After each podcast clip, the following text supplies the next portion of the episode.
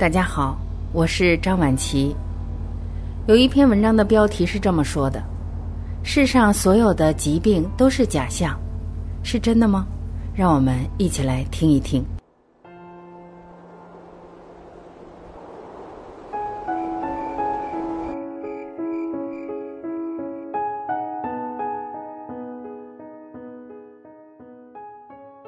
如果有一个人跟你说“天下无病”，疾病只不过是个假象，不是本质，你会怎么想？你会有如醍醐灌顶、微笑点头，发现疾病原来只是一个代号，很大程度上消除了对疾病的恐惧，还是会觉得这个说法虚无缥缈、不接地气，甚至心想：说这话简直是站着说话不腰疼。什么是病？病的本质是什么？为什么说病名只是一个代号？什么是癌？为什么会得癌症？被诊断为癌症的人应该怎么做？一，疾病是我们最好的朋友之一。天下本无病，但生病时我们的痛苦实实在在。这时候看“天下无病”这四个字，多少觉得有点虚无缥缈。我不是看不见症状或者不了解病人的痛苦，而是强调一点：疾病是我们最好的朋友之一。病是以某一种方式来提醒你，让你知道你的生活方式或者思维模式出问题了。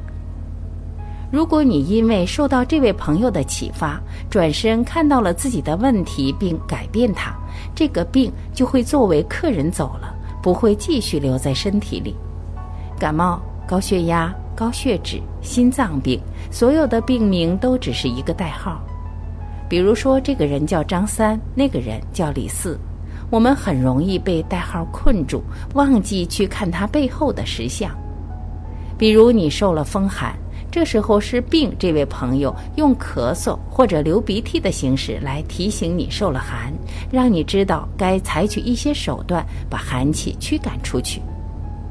当你吃了一些不新鲜或者不卫生的食物，这位朋友就以拉肚子的形式提醒你；当你长期睡眠不足，他就以眼睛发红、脾气暴躁来提醒你，把问题的存在表达给你。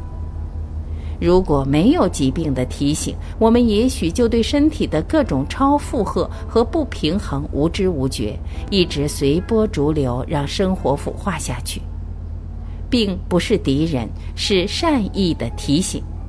我们应该感谢疾病，而不是痛恨它。有的人因为从小身体不好，才去学习了太极拳，后来成为太极拳高手。身心的状态都获得提升，对于他来说，身体不好这件事反而成了他人生中的助力和善缘。有的人每天晚上出去唱歌、喝酒，参加各种聚会、饭局，然后来找医生看病，说我失眠了，给我开点药调理吧。表面看来，他在积极的求医问药解决问题，但其实不论是求助于中医还是西医，都是治标不治本，因为他的潜台词是：你来帮我搞定失眠这个问题吧，搞定了我才能继续有精神参加 party 呀。他丝毫没有反思自己的生活方式出了问题，也没有改变自己生活方式的愿望。这种情况下，医生即使有心也无力，孤掌难鸣。只有病人开始反思自己的偏差，再加上医生的帮助，医生和病人完美的配合，才会让一些现象发生改变。这才是疾病作为一个信使存在的意义。二，有时你不需要医生。有个人去看病，说他眼睛发胀，视力模糊，已经一周了。医生问他是不是这一周用电脑、手机太多了，他才发现最近一周确实用眼过度了。这时候他根本不需要找医生，尽量不用电脑、手机，休息一两天就能恢复了，而不是去找医生治疗。治好之后继续不知疲倦地看手机、玩游戏。有个病人最近一周工作压力特别大。晚上应酬也多，经常喝酒，血压很快升高。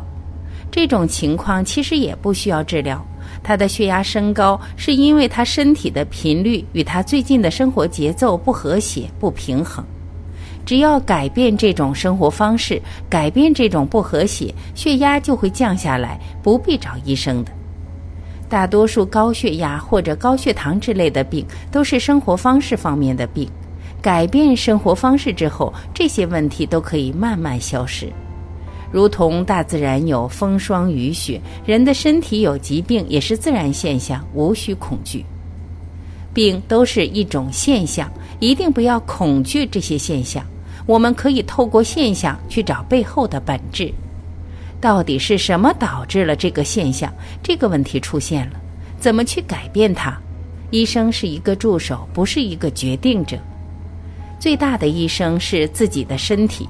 如果身体已经没有了修复能力，医生是无能为力的。疾病绝对不是坏事，我们会酸痛、会失眠，都是不同的症状，有着不同的原因。我们去找到这个原因，比直接去消除这个症状要重要的多。希望大家不要把所有治病的责任都推给医生，而是跟医生一起商量怎么找到问题的根源，怎么改变自己不良的心智模式和生活方式。A，心智模式。在我的理念里，中医首先是一个心智模式，就是你怎么看待这个宇宙、这个世界，怎么看待人生。当你的心智模式改变，心态就发生很大的改变，很多精神思想方面的病就不见了。B 生活方式，第二是生活方式，大部分形体方面的病都是不良的生活方式造成的。C 医疗模式。第三个是医疗模式，属于扶偏就弊、亡羊补牢，是为了补充前两者的不足而存在的。如果有良好的心智模式和生活方式作为基础，医疗模式就变得很轻松。但现在医疗模式被过于强调，我们对于医生和医院过于依赖，这是非常不正确、不健康的。现在很多病都是越治越多，比如高血压、心脏病、糖尿病。现在的病人比十年前多了多少倍？越治越多，一方面是环境因素、生活方式的问题，另一方面也说明医疗模式出了问题。三，什么叫养生？就是让身体处于和谐平衡的状态。至于具体的方法，因人、因时、因地而异，没有一套方法是适合所有人的，每个人的需求不一样。不同的人根据不同的季节、时辰，根据南北不同的地域，尽量与自然环境和生活环境相和谐的生活，那样就很好了。人最终是靠自己的生机和活力生活在宇宙大空间之中。人最终是靠自己的生机和活力生活在宇宙大空间之中。医生的作用其实犹如驱散阴影的阳光，精神上引导患者往最阳光、最温暖、最能安心的状态走；形体上引导他气血的运行，肢体的位置回到和谐状态，帮助患者恢复自愈的本能。在一个真正的中医眼里，没有病这个概念，有的只是每个人身体内部存在的各种不和谐或者不平衡。医生和患者的努力方向是去调整这些不和谐和不平衡。真正把病治好的，不是对面坐着的那位老中医，不是他用的那根针，不是他的按摩手法，不是我们喝下的那碗汤药，而是我们自己。各种外治手法也好，各种中药汤剂也好，本质上其实是一种激发机制，是它激发了人体气机的运行，让身体自我完成治愈修复的过程。人体有很强的自我修复能力，如果没有这个能力，所有的医生都起不到治疗的作用。药王孙思邈给所有人看病，首先不是开药，而是看病人这一阶段的生命状态，是意气风发还是失魂落魄，根据不同的状态进行处理，然后再问病人的饮食起居、各种吃喝拉撒睡，看看病人有哪些不良生活习惯，引导他去建立健康的节奏和习惯。如果这两招还没搞定，他就给病人一些食疗的方法。再不行就做按摩导引，再不行就扎针，最后才用汤剂。吃药是最后才使用的手段。疾病是一个现象，这个现象不是单一条件，而是多种条件下产生的。医生治病其实就是想办法增加条件或者减少条件，那个现象就改变了。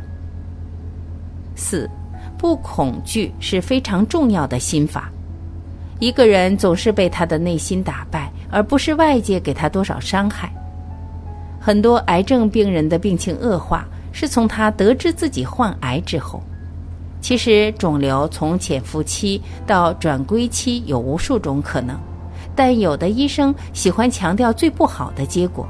患者听到之后，他的念头和思维就被这个最坏的可能性紧紧抓住，天天在恐惧之中，有时候成了心理学所说的所谓自我实现的预言。当你相信事情会如你预料的情况发展，你会有意无意地采取加强的措施，最后正是你自己促使了这个预言的实现。打个比喻，肿瘤其实相当于房间里的垃圾桶，每个房间都有垃圾桶，暂时储存垃圾。如果一个房间很干净，那是因为有人清洁过、管理过，垃圾桶被及时清空了。肿瘤就是身体为了保持整洁而设置的垃圾桶。健康人的身体正气很足，能把体内的垃圾及时清理。但是，当正气不足的时候，我们就没有足够的能力把垃圾清除到体外，身体就会自发的把垃圾暂存到肿瘤这个垃圾桶里面，以免垃圾进入血液。所以，面对肿瘤，切除肯定不是最好的态度。谁会认为一个房间里垃圾太多了，最好的办法是扔掉垃圾桶呢？经常有病人切除肿瘤之后发现扩散了，其实这是因为你把垃圾桶扔了，当然房间里就会到处是垃圾。五，如果发现有肿瘤应该怎么办？首先不要怕，不要慌，问问自己：我有什么想不开的结在身体里留下了印记？我有什么没有宣泄的情绪被压在心里？我有没有不良的生活习惯？先把心结解开，管理肿块的是阳气，解开心结，节约了阳气，身体就有力量去缩小肿块了。不恐惧是非常重要的心法，相信癌症是自己的朋友，肿瘤的出现是在提醒自己反观自我，看看自己出了什么问题还不自知。肿瘤的本质不过是一个垃圾桶，没什么可怕。它是身体自我保护的产物，不要用激进的对抗的方式来对待肿瘤。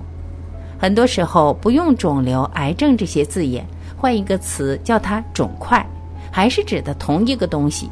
但是用“肿块”这个词，负面的心理暗示就没有那么强了，病人也就没有那么多恐惧。恐则气下，本来正气就弱。恐慌会进一步降低免疫力，人在恐惧之中，整个人是纠结紧张的。一定要记住，现代医学经常强调的最坏的结果，只是无数种可能之一。生活方式方面，下面还有三个非常具体的建议：A. 离开熟悉的人群，周围的人不断的嘘寒问暖，有时候会给人温暖的能量，有时候却给人增加了压力。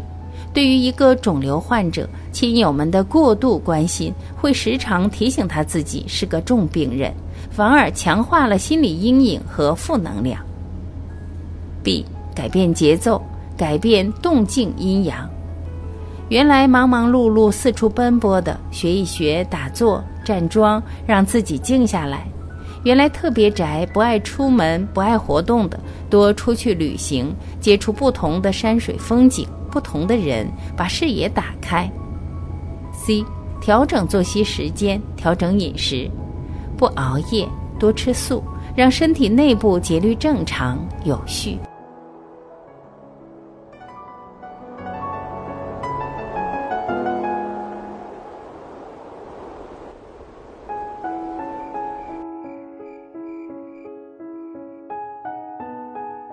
感谢聆听，我是晚琪。